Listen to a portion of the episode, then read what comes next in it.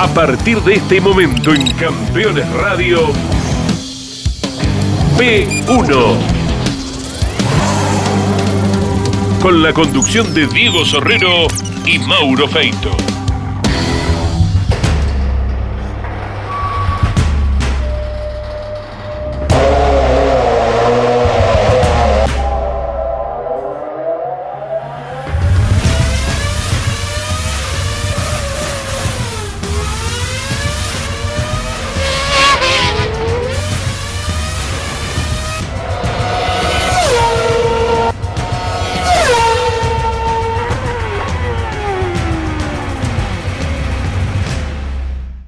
Bienvenidos amigos de P1 a esta segunda parte de la historia del Vasco de Jorge Ollanard que tantos fanáticos ha despertado porque lo habían pedido tanto, ¿no? A esta historia de un tipo que no fue campeón del turismo carretera, pero que se hizo querer por tantos hinchas, no solo de la marca del óvalo, sino de las otras marcas. ¿Por qué? Porque lo consideran uno de los últimos realmente corredores y preparadores, a la vez como fue en algún momento el Pincho Castellano. Vaya si fue uno de los grandes rivales, Ollanara, a quien tuvo que derrotar en algunas competencias. Nos vamos a meter en esta segunda y última parte, donde, bueno, va a seguir la continuidad con esa relación con el polaco Erceg en este capítulo, la compra del equipo ex West donde corrió Juan María Traverso, esos Ford que van a llegar y van a comenzar con algunas complicaciones. Luego nos vamos a meter en el mundo de los semipermanentes. Estuvo muy relacionado Llanar a la última etapa, la última parte de los semipermanentes donde se corría muy rápido de verdad y donde lamentablemente se cobraron varias vidas, especialmente las más conocidas, las de Mouras y las de Justamente la muerte de Morresi al Vasco le pegó mucho, ya abajo del auto, pero le pegó demasiado porque tenían muy buena relación, incluso mejor que la que él tenía con Roberto Mouras. También hablará de una muy buena anécdota de mm, un accidente de los tantos que tuvieron Moura y Castellanos, que él fue eh, testigo privilegiado y en súper riesgo en esa maniobra, ya lo contará, pero lo que va a estar bueno cuando se meta en contar detalles del semipermanente de Junín, la cantidad de gente que iba, los detalles del temido semipermanente de Tandil y también de tantos otros, como el de Bahía Blanca, donde va a contar esos accidentes. Bueno, nos vamos a meter en esta hermosa historia que con tanta pasión Jorge Ollanar le contó a P1.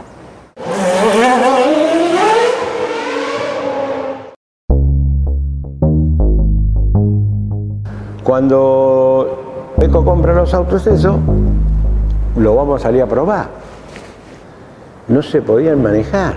No iba derecho y ya Traverso había tenido quilombo con el polaco porque le decía que era una porquería, que esto, que otro. Y viste, el polaco, como no era de él, no le daba bola. Yo, ¿quién le decía al polaco que los autos eran una porquería? Yo, digo, esto no se puede manejar. Con esto vamos para el cementerio, no zafamos. Bueno, viene la carrera de Tandil.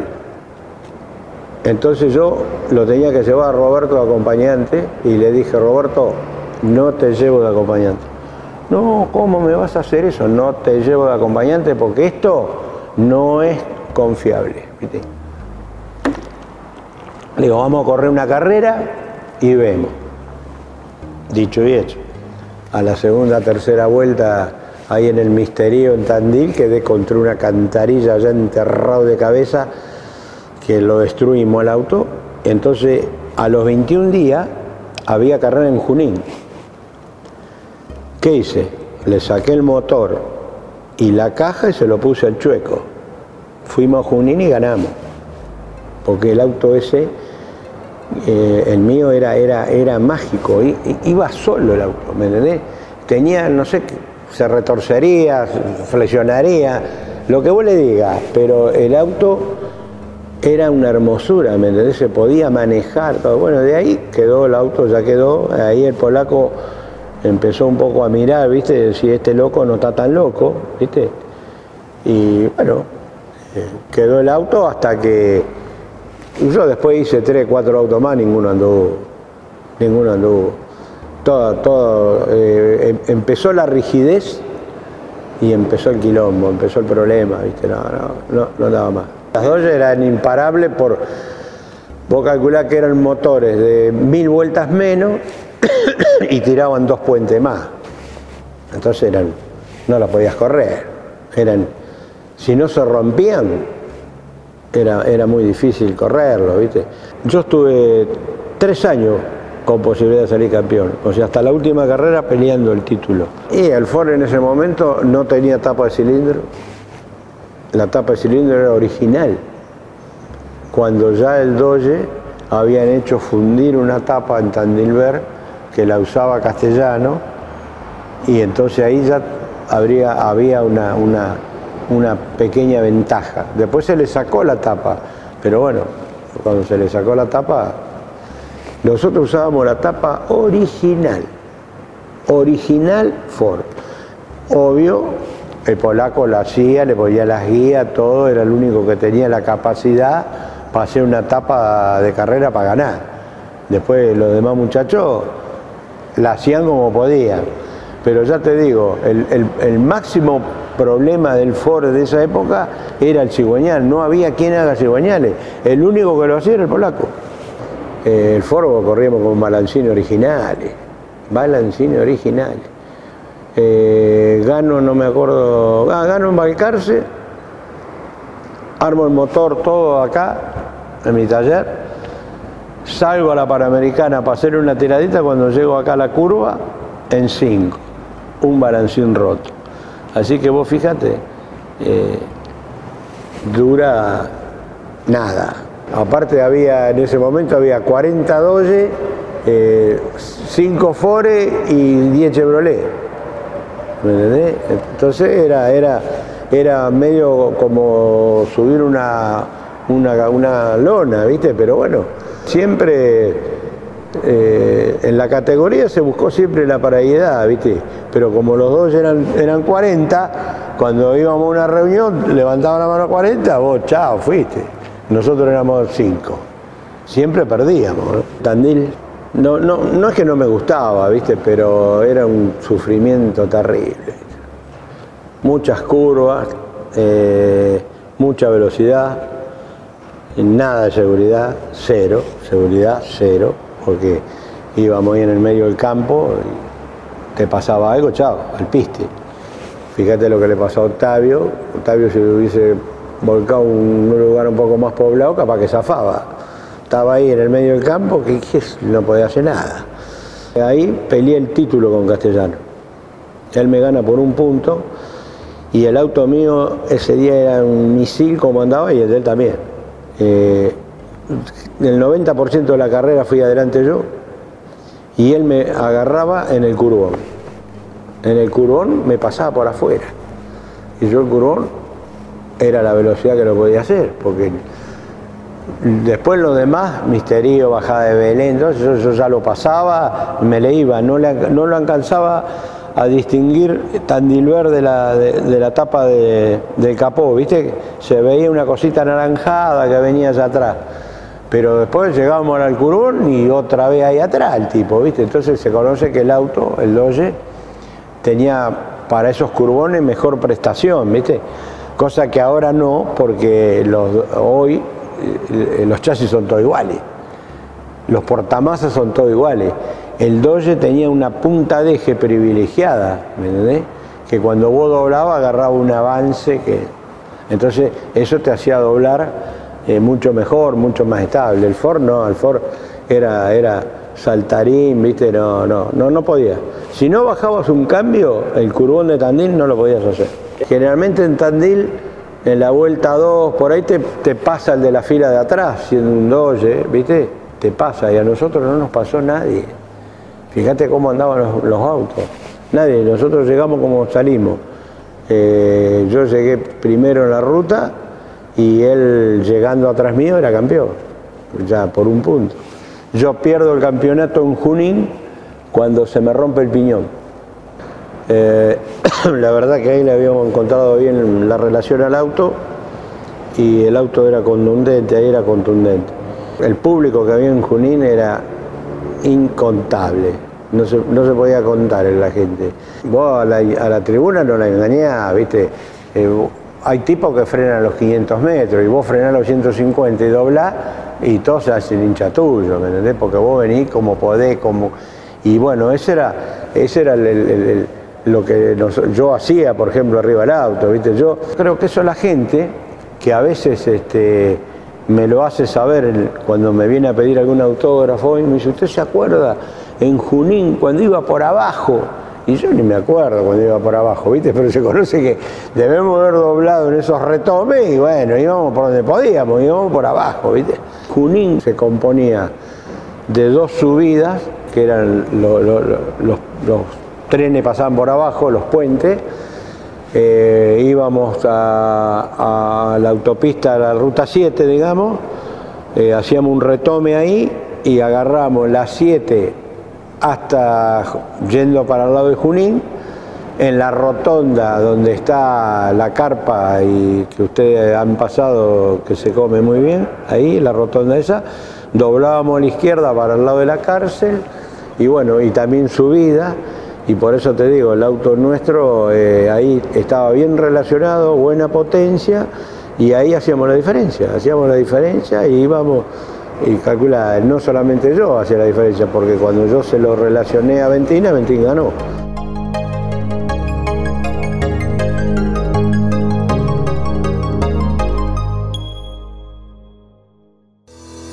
Si estás buscando un repuesto original o alternativo para tu vehículo importado, CBM Auto.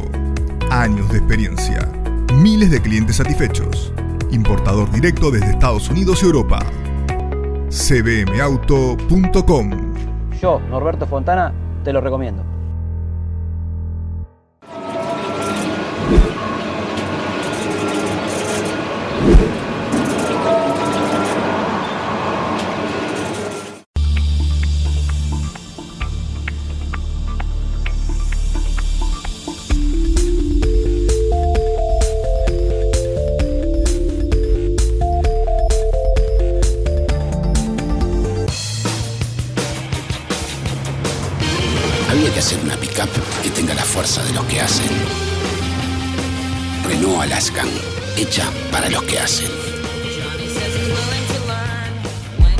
El vértigo y lo plácido, la danza entre la física y la química.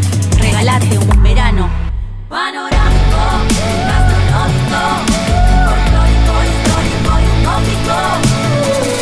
Córdoba siempre mágica. siempre Verano fantástico. Agencia Córdoba Turismo, Gobierno de la provincia de Córdoba. Los jueves a las 23 en Campeones Radio Campeones Íntimo, con la conducción de Nara Yoli. Una charla mano a mano para descubrir al hombre detrás del piloto. Campeones Íntimo, por Campeones Radio.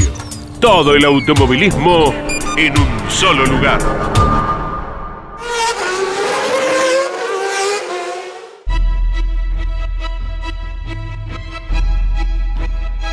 El correr en Bahía Blanca también era tenía su, particularidad, era una autopista que desviábamos para el lado de Ingeniero Guay y después había un camino que habían hecho vecinal, medio, medio torrantito, que volvía a la autopista. Era un triángulo, ¿viste? Un triángulo, lindo triángulo, muy ligero, muy ligero. Hacía un frío no sé, haría 10 grados bajo cero. Y vos viste que el TC se largaba siempre a las 8 de la mañana. El único auto que arrancó fue el mío. Después lo demás, todos lo remolcaban. ¿eh? Largamos, yo tenía un pasamontaña que me había puesto bajo el casco del frío que hacía. Largo, cuando pongo directa, se me corta una válvula. Ahí nomás, fuimos con el envío, el envío. La máquina había arreglado la banquina y había dejado un bordo, ¿viste? Entonces vos no te podías. Eh, justo vimos una, entrada a un campo y yo digo, me meto acá en la entrada del campo. Y cuando me voy a meter en la entrada del campo me encuentro con el bordo de tierra que tenía a su altura. Digo, no, si pongo acá rompo todo. ¿viste? Entonces me quedé ahí. ¿Qué estaría de la ruta? Dos metros de la ruta. Ahí empieza que Castellano y Moura empieza el show del toque que ya se tocaban en todas las carreras, ¿viste? Entonces yo lo miraba por el espejo, estaba dentro del auto y lo miraba por el espejo, ¿viste? Y venían los, y por allá en, una vuelta veo que se tocan mal, ¿viste? Y le digo a mi acompañante, largate, largate, que esto nos pega. Y mi acompañante abre la puerta para salir y yo abro la puerta, pero no alcancé ni, ni nada. Y la Michelin de Castellano estaba marcada ahí donde terminó mi puerta. Y Moura, para no llevarnos por delante, ¿qué hace? Se tira abajo. Entonces agarra la entrada esa a la estancia, ¿no es cierto? Que era, era, era un, un ¿cómo es? Un terraplén. Cuando agarró el terraplén empezó a volcar, daba vueltas, yo lo veía así, ¿viste? Iba por adentro del campo, se desarmó el auto. Si nosotros llegamos y Regui tenía la nariz acá, ¿no es cierto? Le acomodamos la nariz, ahí, ¿viste? Le salía sangre, le acomodamos la nariz. Moura estaba metido dentro de la pedalera. Y el helicóptero que andaba dando vueltas y el avión descarburando, pero ambulancia vino como a la media hora. Y cuando llegó la ambulancia rompieron el alambrado, cortaron el alambrado, ahí entró, lo cargaron. Fue, o sea, si se hubiese tenido que matar, se muere tranquilamente, ¿viste? Porque no, no, ya te digo, la seguridad nuestra en ese momento era caótica. Y la CTC siempre trabajó por la seguridad de los pilotos. Pero por eso yo a veces escucho que vamos a volver a los semipermanentes. Entonces, viste, es un, te agarra como un escalofrío, viste, estos tipos, estamos en el 2022, flaco, ¿cómo vamos? No, no se puede volver para atrás, ¿me entendés? No, no, eh, es algo que, lógico que sería lindo, pero eh, no es factible, porque la seguridad y la, y, la cantidad de ambulancia que haría falta, la cantidad de policía que haría falta, no, no se podría hacer. Entonces, a veces me preguntan, viste, y yo por educación tengo que responder, sí, está bien, pero no, este, para atrás no se puede volver, olvídate. Y entonces ahí ya para bajar la velocidad se empezaron a hacer chicanas, ¿viste? Ya ahí se empezó a complicar porque el freno pasó a tener un, una función fundamental, ¿no es cierto? Había que frenar lo más cerca posible, lo más adentro posible y hacer la chicana. Yo trabajé con los frenos a FT lo volví loco, eh, le poníamos disco eh, tipo ranurado así para que la pastilla tenga más superficie de apoyo.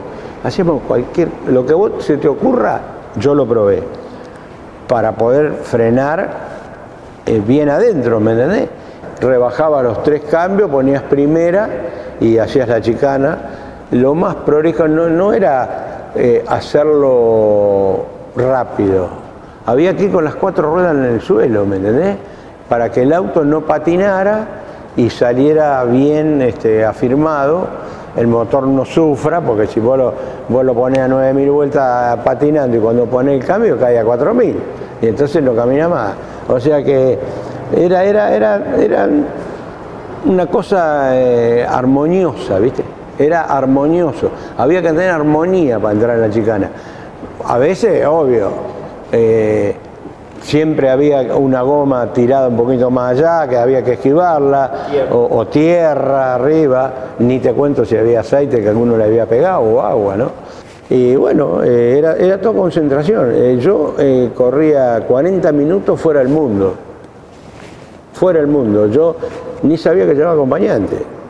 Yo iba yo ahí, ¿viste?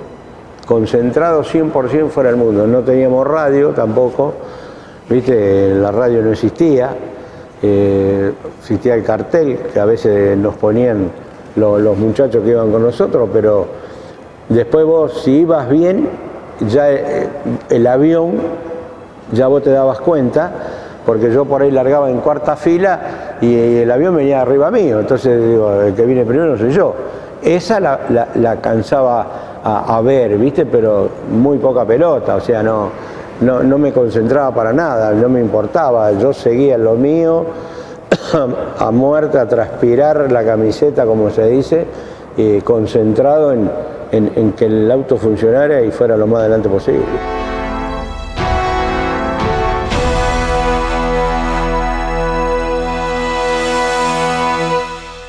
Si visitas Miami, no extrañes lo que dejas por unos días. Visita Las Acacias, el gourmet argentino. Productos argentinos y regionales. Las Acacias, un punto de encuentro en Doral. Encontranos en la 82, 00 Northwest y la 14 Street.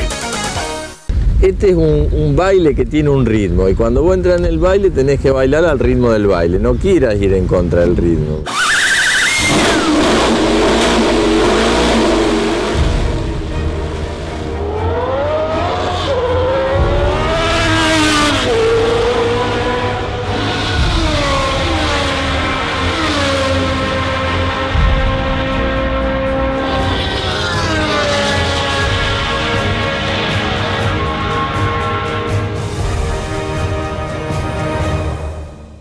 Aumenta la productividad y ganancias de tu taller con el equipo de alineación 5D Macking Parts. Obtener resultados en 90 segundos con la alineadora más rápida y precisa del mercado.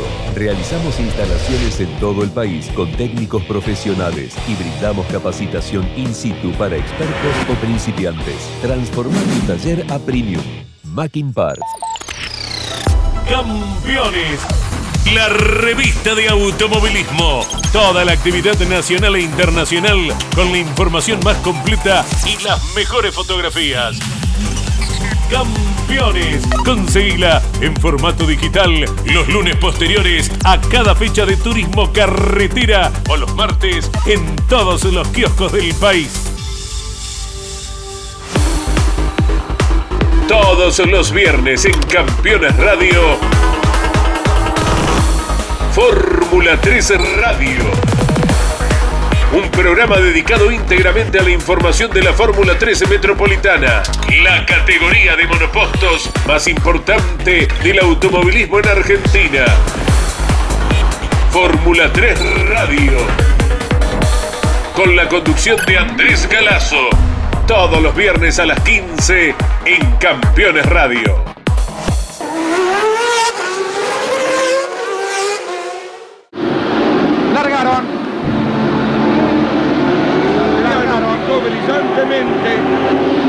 Emilio Satriano. Tomando el liderazgo de la carrera. Atención, colocándose muy bien Oscar Aventín. También tratando de hacer lo propio Oscar Castellano. Roberto Moura es segundo. Atención porque Jorge Ollanar ya ganó un lugar y está tercero, quedó cuarto relegado.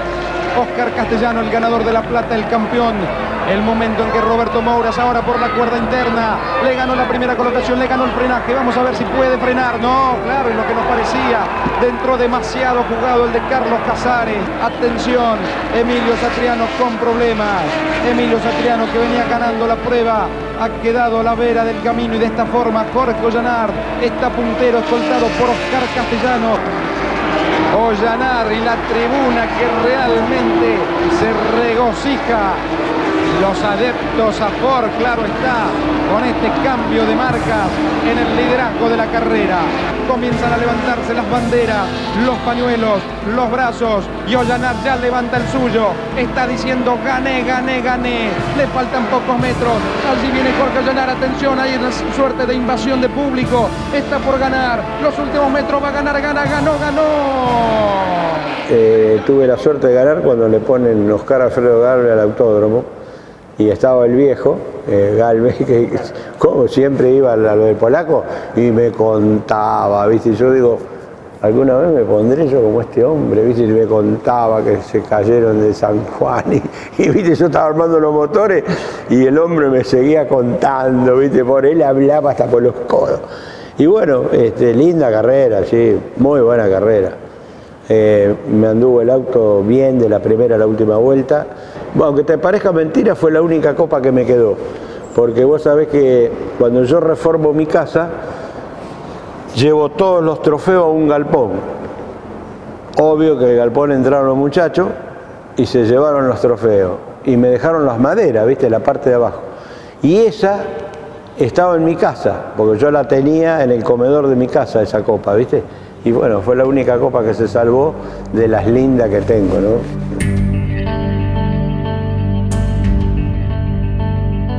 La verdad que ganar en Balcarce era un circuito que a mí me encantaba porque era eh, totalmente difícil, o sea que no era para decir no era para cualquiera, medio pedante, ¿viste? pero eh, era, era, era exigente, era exigente, había que tener bien el auto, buenos frenos. Nosotros tuvimos muchas veces, hacíamos inventos, le mandábamos agua al freno. Eh, un día nos quedamos sin agua faltando dos vueltas y no pudimos ganar. Salimos creo que cuarto. Bueno, eh, era un circuito muy exigente. Esa pasada bajo el puente era, era muy, muy difícil. Ahí donde tuvo el accidente Falacci, donde tuvo el accidente Mancuso, hubo varios que se pegaron ahí. Yo después tuve autos muy buenos para correr y nunca pude repetir lo que hice con el chueco ahí. Nunca. Porque el auto mío ahí doblaba, que era extraordinario. Y bueno, y salía el tiempo, doblando. Eh, después, por ejemplo, cuando le gano a Moura en la última vuelta, faltando dos curvas, eh, también el auto, el de Moura andaba muy fuerte, el mío también. Creo que se distrajo ahí nada, que se corre para arriba y yo que me le mando para abajo y bueno, y ahí le gané la carrera. Eh, en el momento uno no piensa lo que significa, uno piensa la carrera. Moura era uno más, ¿viste? Pero evidentemente el público ahí fue, explotó terrible porque bajaban los hinchas de Chevrolet de la montaña para festejar y cuando yo lo paso se tuvieron que ir para arriba de nuevo y bajaban los de Ford. Pues fíjate lo que son las hinchadas, nunca una pelea, nada, una cosa extraordinaria. Trompo, ¡ay cómo se pegó! Maura, qué tremenda piña de Roberto Maura. Qué tremenda piña, se ha pegado muy fuerte contra algo, ¿eh? Está muy hundido, está muy hundido el lado de Roberto. Muy hundido el lado de Roberto, no me gusta nada. Los banderilleros haciendo las señas del caso. Yo a Moura eh, lo vi, yo pasé, yo venía atrás. Yo veo la polvadera y cuando paso lo veo que estaba colgado de la butaca. Y digo, ah, está, no pasa nada, ¿viste? Está agarrado de la butaca pero se conoce que el golpe, ese chicotazo, viste, lateral, debe haber sido, nunca me pasó. Yo volqué, yo me pegué un palo terrible en marcarse, perdí un auto en marcarse, cuando me engancho con Garrido, y perdí el auto, pero yo tenía butaca FADE, y yo siempre peleé en la CTC, peleé, discutía. Cuando se empezaron a poner esas butacas de plástico, ¿viste? para mí digo, esto no va, no va, no, son, no somos autos para butaca de plástico, ¿me entendés? Porque vos eh, no estás en un, en un óvalo que vos venías a 300 kilómetros y la pared la tenés ahí. Vos de aquí a ahí no es nada 300 kilómetros, tú y el auto va contra la pared. Ahora, si vos venís, eh, la pared está ahí, y venís a 100 metros allá y le da la pared, ¿sabe qué?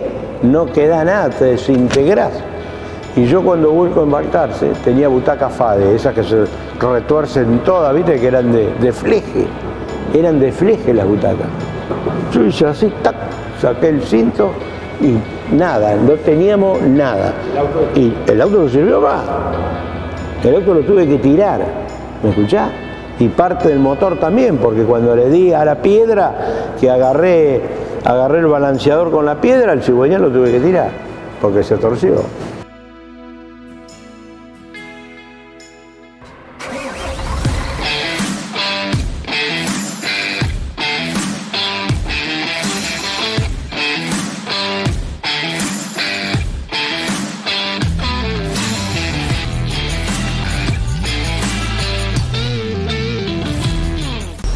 Tu misión es mejorar la rentabilidad de tu flota de transporte pesado o tu maquinaria agrícola, VM Racing es tu aliado perfecto. Optimización de inyección electrónica, soluciones inteligentes al servicio de la potencia y el torque de tu motor.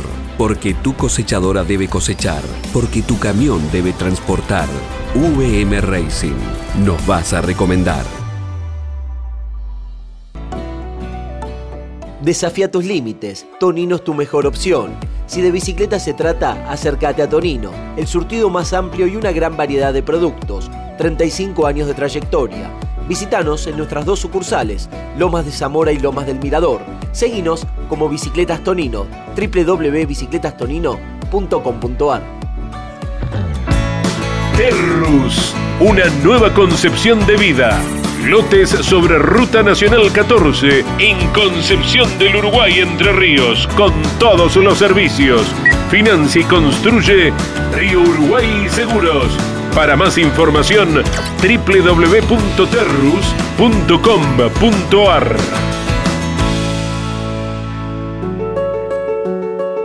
Editorial Campeones presenta Reutemann Eterno. Una biografía homenaje a Carlos Alberto Reutemann, desde su infancia hasta su consagración en los principales circuitos del mundo a través de más de 300 páginas. Reutemann Eterno, un extenso recorrido por la trayectoria de uno de los más grandes deportistas argentinos y la palabra de quienes más y mejor lo conocieron. Reutemann Eterno, una obra única como el relieve de su protagonista. Adquirí edición limitada en campeones.com.ar haciendo clic en el banner de Reutemann Eterno. Comunicate con este programa. Deja tu mensaje de texto o voz al WhatsApp de Campeones Radio. 11 44 75 0000. Campeones Radio. Todo el automovilismo en un solo lugar.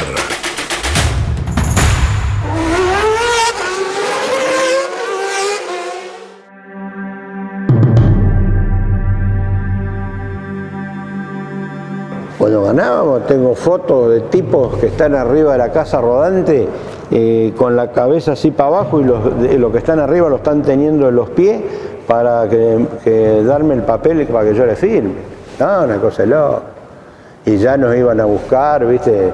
Si veníamos del lado de Luján iban a Rodríguez, si veníamos del autódromo iban para otro lado, nada. No, no, en esa época eh, la gente eh, venía a los talleres, ¿viste? Estaban. Ho- Hoy vienen también algunos, ¿eh? no todos. Pero, ¿viste? Eh, yo tengo la camioneta acá, que pongo la camioneta, ¿viste? Lo que suena eso, todo. Y sin embargo pasa alguno, mira, no le da mucha pelota. Eh, yo probaba en la Panamericana, ¿no? Cuando yo probaba, yo salía de acá, de mi taller, iba a 4.000 vueltas hasta el Vilas, que serán seis puentes, y yo en los puentes tenía marcado el tiempo. Yo tenía el reloj, y de ahí pegaba la vuelta y ya salía. Hacía una sola tirada, ¿eh? porque dos iba preso. Entonces, una tirada, pa, pa, pa. Ya cuando yo venía para acá, el puente este de la Champañá estaba lleno de gente. Pero lleno, ¿eh? todo ahí estaban con... Bueno, y yo me tomaba el tiempo, ¿viste? Para ver si andaba todo bien, ta, ta, tomaba el tiempo. Entraba, cerraba los portones y ahí quedábamos, ¿viste? Los muchachos, ¿sabes cómo te llevan? Fuimos a Daytona a hacer un- una misión. ¿Quién va? Y bueno, los, que estaban mejor rankeados, ¿no es ¿cierto? Los, seis o siete de adelante, y dice, me tocaba a mí. Eh, una experiencia bárbara, para ese momento bárbara, que si lo hubiéramos repetido, después se fueron algunos individuales, olvídate, no sirve. Eh, si lo hubiéramos repetido hubiéramos hecho un papelón terrible, porque ya eh, ahí le pegamos en el palo. Yo estuve un mes allá, en lo de Kreider, que era el dueño del equipo. Eh, bueno, eh, te digo más, el Kreider ese me vino a buscar dos veces a mí, acá. Una vez me invita a correr a, Venezuela, voy a Venezuela, a Maracaibo, voy a correr. Eh, me quería llevar ya para Estados Unidos de ahí el tipo. No, le digo, me voy, me voy para Pilar. Y después cuando viene que lo invita a la CTC para las dos horas del autódromo, ¿te acordás? Bueno, corre con mi auto. Este, corre ahí también me quería llevar. Le digo, no, yo tengo todo instalado acá, amigo. Le digo, aparte del idioma, eh, te podés imaginar una cosa que nunca pude aprender, que me voy a poner ahora a aprender inglés, ni en pedo. Los autos eran unos autos normales. Había uno que era nuevo, que Borresi fue el que le dio a la pared y se los destroncó todo, pero lo acomodamos, después lo acomodamos, corrió, pero ahí el, fusible era la durabilidad, ¿viste? Eh, había que dar vuelta nada más, pero los motores, bueno, nosotros teníamos mucho más tecnología que ellos, que ellos en ese momento. Si tenían, no usaban ni cigüeñales de acero. Después evolucionó eso, ¿viste? Hoy vos ves los NASCAR andar, van a 9.000 vueltas. Nosotros en esa época íbamos 7.000, calculá. Y, cuando llegaba, que yo un día me pongo a mirar y, la bujía salía como la hoja que tenía ahí. Le digo, jefe, a esto le faltan 50 puntos en asta. Y el tipo me miraba, ¿viste? Le pusimos 20 puntos en asta, no sabe lo que cambió. Anda, uh, el tipo, ¿viste? Empezó a abrir los ojos pero viste, en Estados Unidos está el técnico del carburador, el técnico de la caja, el técnico del pistón, el técnico del cable bujía. No, flaco, digo, cuando llegan todo esto, los otros ya, terminaron, ¿viste? A, la hora se cortó la barra pana, ¿no? Entonces, eh, listo, lo llevamos para el garaje. ¿Acá qué va, flaco? No, ya está. ¿Cómo ya está? Pero vos sos loco, le digo, voy a hacer 17.000 kilómetros para dar cuatro vueltas. No, no se puede, que esto, creo que no se va a poder. Y no, no, digo, traerme un caño, viste, yo le ponía un caño de acá, acá, y ya la barra no, se corría más. Y, y por allá miro el equipo Toyota, tenía la manijita del crique, viste, de la pluma, un fierrito cromado así. Usted está loco, me dice, casé la mí, le digo a Moltoni, anda a decirle a mi mujer que me traiga una frazada mojada. Mi mujer enseguida me trae la frazada mojada, la pongo, eso era a las 2 de la mañana. La pongo arriba del tanque nasta y le empiezo a soldar la barra con el tanque nasta y oh, no quedó nadie. Se fueron creo que hasta lo que tomaban tiempo. Le soldé la barra, salimos, no se rompió más. Corrimos toda la carrera con el fierrito ahí. La experiencia fue linda, muy linda, la verdad que se laburó mucho, para poder llegar y creo nosotros creo que llevamos séptimo, octavo, una cosa así, con obvio con 100 vueltas menos, pero bueno, eh, de noche me enchufaron toda la noche a mí porque eh, no era fácil, ¿viste? Y el tipo, el Craig dice, eh, tiene que manejar o llanar, mísero llanar, y se la había agarrado conmigo, ¿viste? La Y de bueno, de noche te cambian las gomas, tenés que tener un cuidado cuando te ponen la goma fría porque hace cuenta que anda arriba el hielo, así no dobla, o así no dobla, no dobla nunca, ¿viste? Eh, bueno, pero fue lindo, lindo. La experiencia fue buena. Yo creía que la íbamos a repetir, ¿viste? Pero bueno, para el bolsillo mío, parte de la dejada de, retirarme mío fue ese tema. Porque yo, eh, a mí me salió 20 mil dólares ir a Daytona que tuve que poner en mi bolsillo. 10.000 me dio Isaura y 10.000 tenía que poner yo. ¿Cómo los puse? Dejando los premios de, la carrera de TC que yo recaudaba para Daytona, para Daytona. Llegó el fin del 93 cuando me retiro que no daba más y todavía debía. ¿Me Entonces dije, no corro más, basta para mí. Y no corrí más. Había corrido, creo que 12 años, ¿no? 12, 13 años. Estaba saturado, el banco, la evolución, eh, todas las semanas salía un auto nuevo. Viste, vos tenías el auto, era un cachivache. A, los 15 días se aparecía uno con un auto nuevo.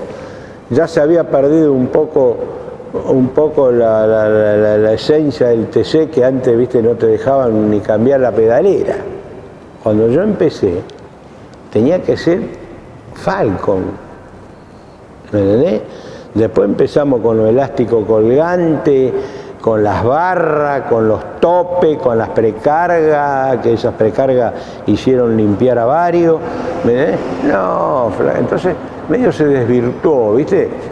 Y yo ya estaba recansado, pero no lo había pensado. ¿eh?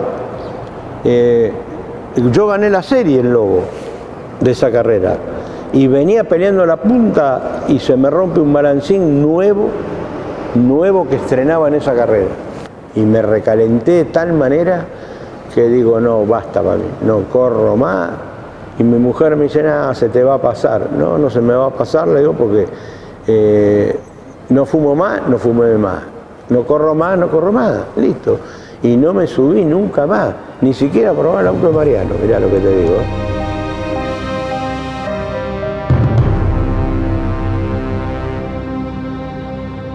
El turismo de carretera significó para la familia Llanar en este momento que no sé por qué, viste, se, fue dando.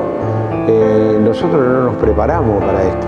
Nosotros éramos corredores de, taller. Y bueno, la hinchada fue la que, la, que, la que te lleva a, que uno cuente, se entere. En la carrera me preguntan. Yo voy a la carrera, eh, yo hace 50 años que voy a la carrera todos los domingos. Eh, no fui en la pandemia. Después fuimos todos los domingos. Eh, cuando no estamos en el TC, estamos en el TC bonaerense, que es donde corre mi nieto, ahora empezó a hacer las primeras armas.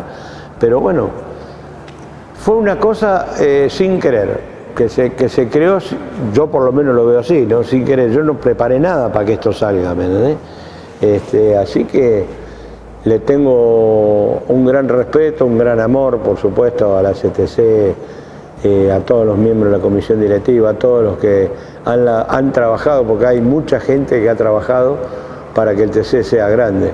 Nosotros pusimos nuestro granito de arena en la pista, pero hay otros que atrás del mostrador han hecho mucho para que, esto, para que el TC sea lo que es. ¿no? no hice nada como para querer ser campeón medio como, ¿cómo te podría decir? ¿De prepo? No. Eh, yo hice lo que hice como pude, eh, en un momento difícil de la categoría, porque los fores estaban marginados de por vida con el tema ERSEC, comisión concesionario, el famoso perro en las tapas, una mentira total, pero bueno, después salió un, empate decoroso eh, en una resolución judicial.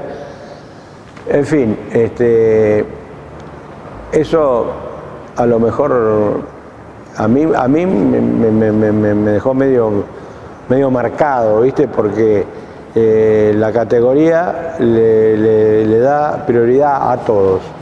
Y cuando vos andás muy bien, te castigan. ¿Me entendés? El reglamento está así.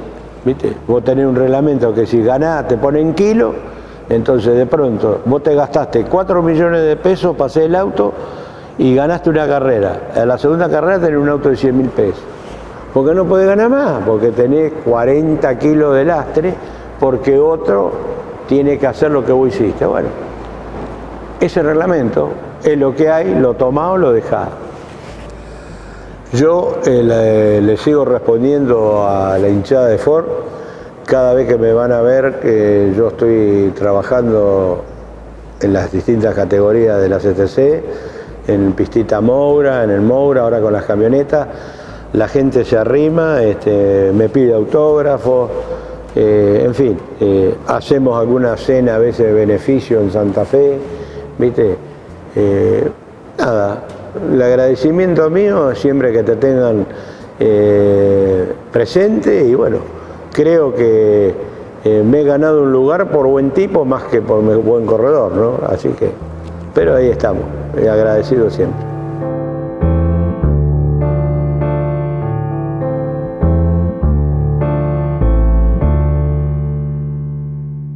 Y se terminó esta hermosa historia del Vasco Llanar que como decía en el inicio contó con tanta pasión. No me quise adelantar, pero hubo muchos detalles, especialmente la misión argentina de Daytona en 1993, eh, con una, gran anécdota contada por el Vasco cuando fue a soldar ese auto de noche con el tanque del combustible y después esa vivencia que es conocida en tantos libros con Diego Armando Maradona, eh, previo a, al Mundial de 1994, en esa preparación física que estaba comenzando a hacer el Diego y ese escape en ese momento que había tenido de la prensa por algún conflicto que había tenido con algunos periodistas. Una muy rica historia que viene de ese lado, del lado de la pesca, otra de las pasiones del Vasco Llanar. Cierra este capítulo hablando de que está conforme con lo que logró, porque él nunca se imaginó eh, esta pasión que ha despertado su apellido, el respeto que tiene el público para con Ollanar.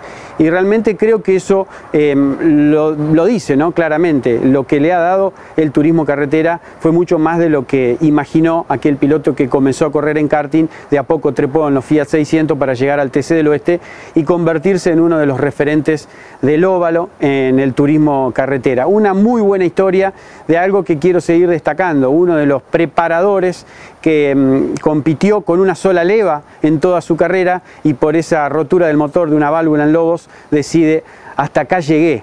Eh, cómo tenía marcadas esas etapas, ese límite eh, en su vida, donde lo técnico tenía que ser perfecto para sentir el auto bien en una pista. Y quiero rescatar algo, un tipo que ganó en autódromos, movió las muñecas de verdad Ollanar en una época donde los dos eran realmente imbatibles. Nos vemos la semana que viene con otra historia apasionante de P1.